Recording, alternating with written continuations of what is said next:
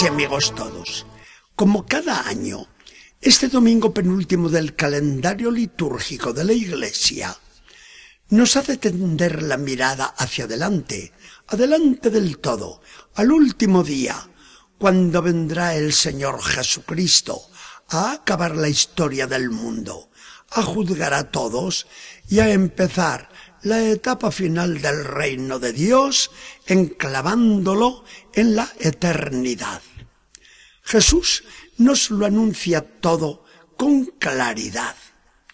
Los astrofísicos nos dirán muchas cosas y cuánto se las agradecemos porque son bellísimas y glorifican mucho a Dios. Nos dirán muchas cosas, sobre todo cómo pudo comenzar el universo y cómo podría resolverse al final. Pero nadie puede asegurarnos nada sobre cómo acabará la humanidad. Solamente Jesucristo ha tenido autoridad para rasgar el porvenir y decirnos lo que ocurrirá al final de todo. Jesús nos habla con lenguaje apocalíptico y hay que entender esta manera de hablar. Pero todo se reduce a estas afirmaciones completamente seguras. El mundo acabará en medio de una catástrofe universal. Jesucristo volverá glorioso a la tierra, resucitará a todos los muertos y juzgará a todos los hombres. Los elegidos irán a la vida eterna y los condenados a un castigo sin fin.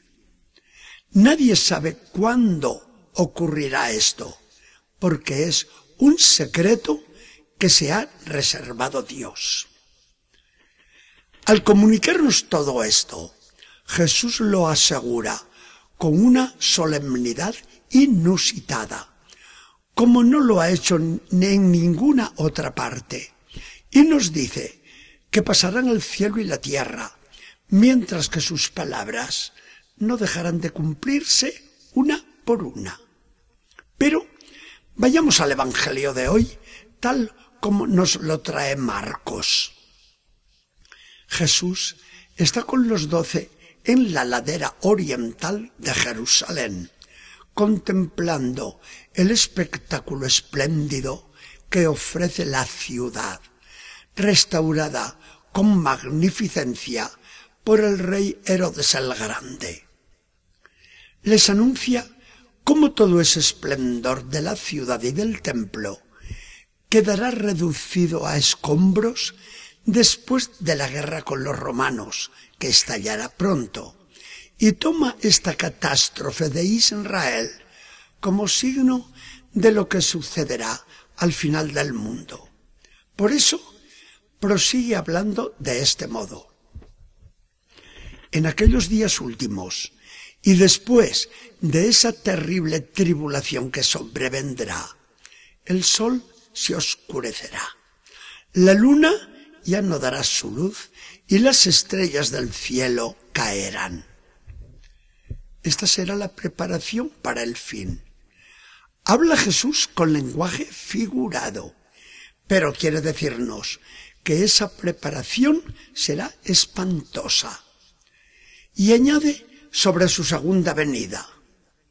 Entonces este Hijo del Hombre mandará a sus ángeles para que reúnan desde los cuatro puntos cardinales a todos los elegidos, desde la extremidad de la tierra hasta la extremidad del cielo.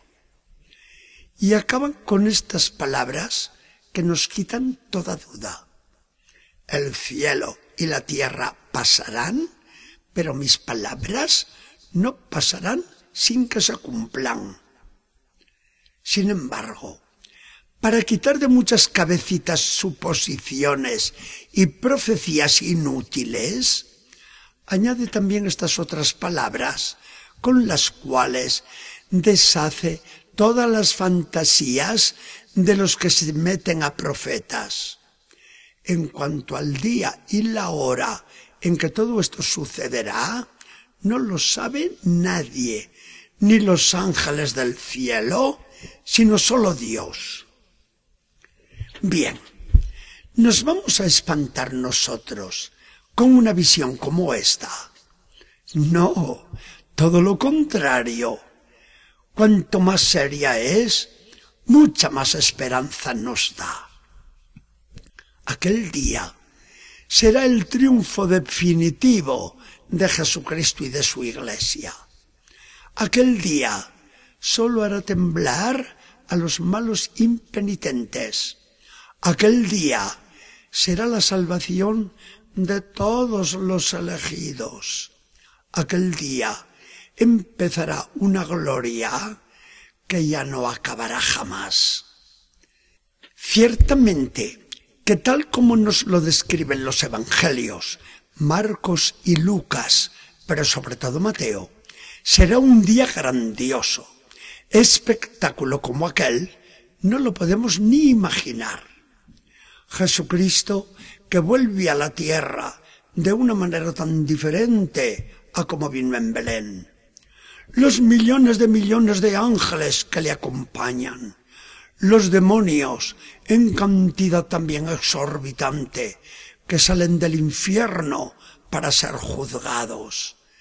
Todos los hombres de todos los tiempos que salimos de nuestros sepulcros y nos reunimos ante el trono de Jesucristo. Aquel oír una sentencia inapelable de condenación para unos, o la enhorabuena de todo un Dios que felicita a los otros por haberles sido fieles. El entrar los unos en la gloria y caer de los otros en un abismo insondable de perdición. Todo esto no es invento de nuestra imaginación. Todo esto está claro y especificado en el Evangelio, dicho y expuesto por el mismo Jesucristo. El lenguaje será todo lo apocalíptico y figurado que queramos, pero la realidad es esta, confesada siempre por la Iglesia en la profesión de fe. Y de allí ha de venir Jesucristo con gloria para juzgar a vivos y muertos, y su reino ya no tendrá fin. El mirar el juicio final en el último día es para nosotros la mayor esperanza. Hacia allí vamos y allí será el encuentro definitivo con Jesucristo en todo nuestro ser, una vez resucitados de nuestros sepulcros.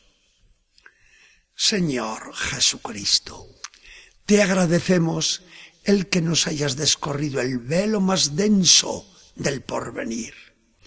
De cuántos errores, miedos y peligros nos has librado con esta tu revelación.